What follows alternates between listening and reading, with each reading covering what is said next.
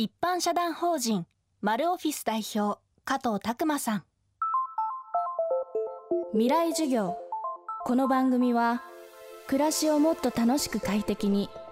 川口義賢がお送りします。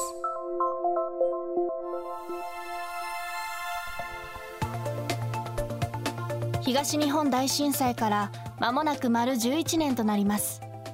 被災地東北ではインフラなどハード面の復旧はほぼ終わり街づくりも新たな段階へと変わりつつあります。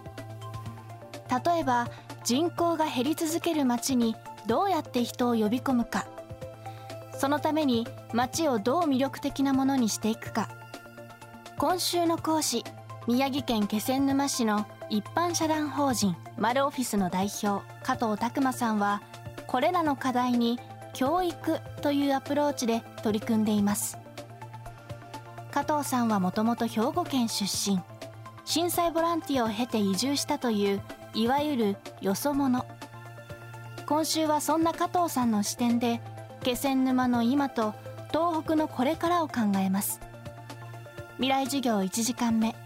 まずは加藤さんが気仙沼に移住したきっかけから。テーマは始まりは勘違いの使命感。2011年の3月にちょうど卒業のタイミングで気仙沼に4月の頭ですかね。はい入ったので。もともと大学生時代に、まあ、いわゆる海外ボランティア中国によく行っていてそれが原体験になってで震災が起きた時に何かできるんじゃないかっていうあの勘違い使命感を発症しまして これは私が何とかしなきゃというかできるんじゃないか。もうそのまま社長に内定をいただいてた会社の社長に謝って結局入社せずに新卒無職ブー太郎ボランティアが誕生するというのが最初でしたね。まさか結婚して子供2人いると思ってなかったですね。そっかそっかじゃあもうこちらでご結婚してそうですそうです。今も人口を増やしてらっしゃるんですね、はい まさかですね。それは本当に思いませんでしたね。いやでも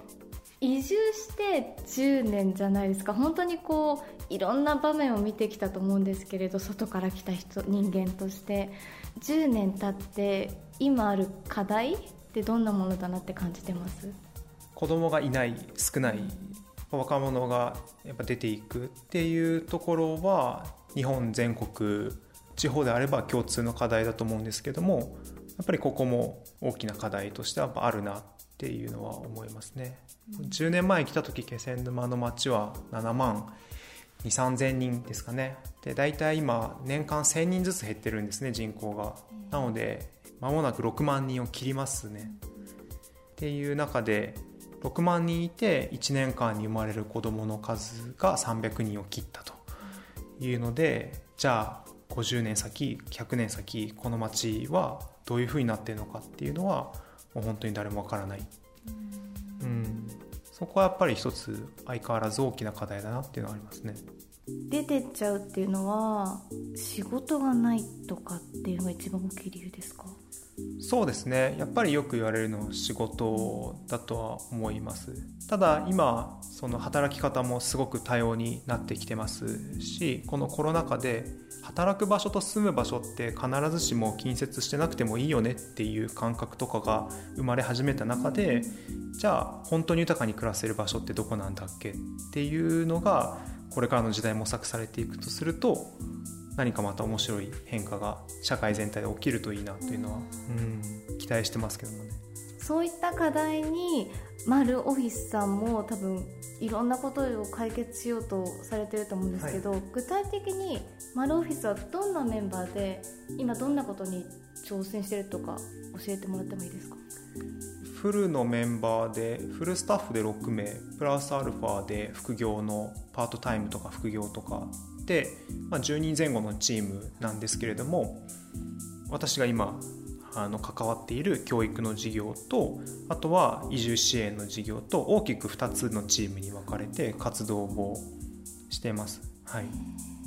加藤さんがさっきおっしゃってたその教育っていうのは具体的になんかその中高生たちが自分たちの街良くしたいみたいな企画をするってことですか？そうですね。企画をするっていうアプローチをする学生もいれば、まあ、何かその研究チックに仮説を立ててやってみて検証してみたいな人もいますしそこのスタンスも結構様々ですかね。面白いですよ。あのやっぱり今海洋ゴミの問題はやっぱり気仙沼海の町ですのでやっぱ何とかしたいっていうのでビーチクリーンって浜の清掃ですね。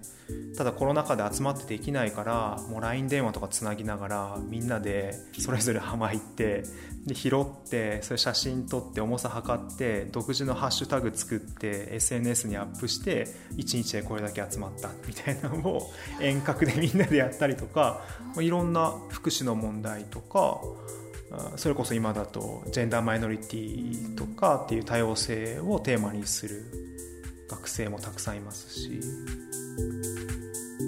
一般社団法人バルオフィス代表加藤拓磨さんによる未来授業。今日のテーマは「始まりは勘違いの使命感」インタビュアーは高橋真理恵さんでした。明日も加藤拓磨さんの授業をお送りします。